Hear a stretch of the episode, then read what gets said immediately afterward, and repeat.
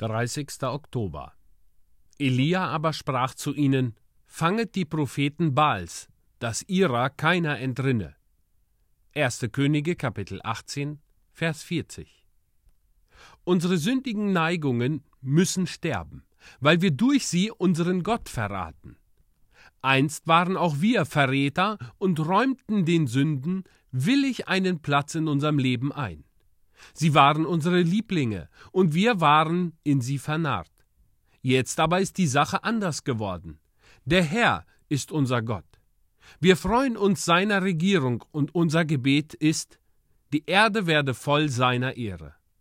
Jede Sünde ist dem Wesen nach ein Aufruhr gegen die Regierung des Höchsten. Wer sich gegen die Gebote Gottes empört, sagt gewissermaßen, ich will nicht, dass dieser über mich herrsche. Es geziemt sich nicht, dass Seelen, die durch das Blut Jesu erlöst, mit ewiger Liebe geliebt und endloser Gunst versichert sind, Sünden des Fleisches oder des Geistes beherbergen. Wir müssen die Sünde auch darum meiden, weil sie schon unendlich viel Böses angerichtet hat. Studiert die Weltgeschichte und seht, ob die Sünde nicht des Menschen schlimmster Feind gewesen ist.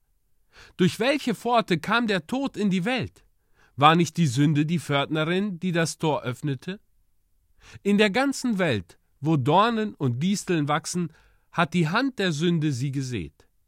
Die Spur der Schlange hat die Fußstapfen der Freude verwischt.